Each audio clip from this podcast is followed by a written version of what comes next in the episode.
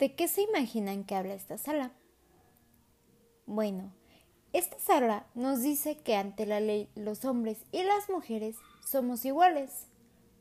Por eso es importante tener en cuenta cuatro conceptos básicos. Igualdad, equidad, género y sexo. ¿Alguien ha escuchado alguno de ellos? ¿En dónde? Muy bien, ahora yo les voy a explicar más a detalle cada concepto, pues es importante que los conozcan.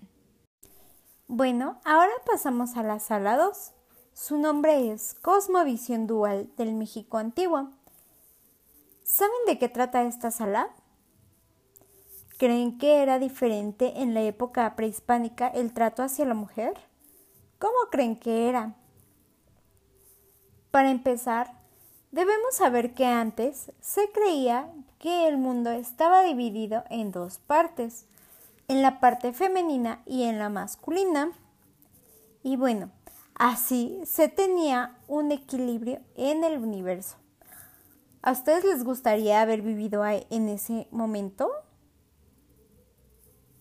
También se sabe que cada deidad masculina tenía una deidad femenina, es decir, siempre estaba acompañado el hombre por una mujer. Por otro lado, las mujeres tenían mucho menos derechos que los hombres. Ya no es como ahora. Antes, las mujeres no tenían voz.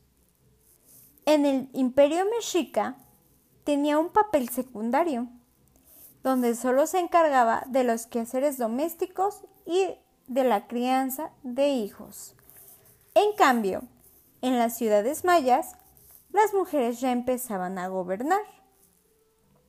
En esta sala tenemos la obra Coyolxauhqui de Glenda Heckscher.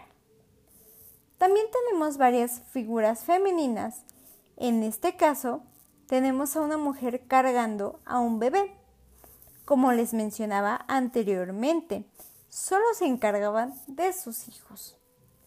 Y bueno chicos, espero les haya agradado mucho este recorrido conmigo. Ahora pasaremos a las siguientes salas. Disfruten.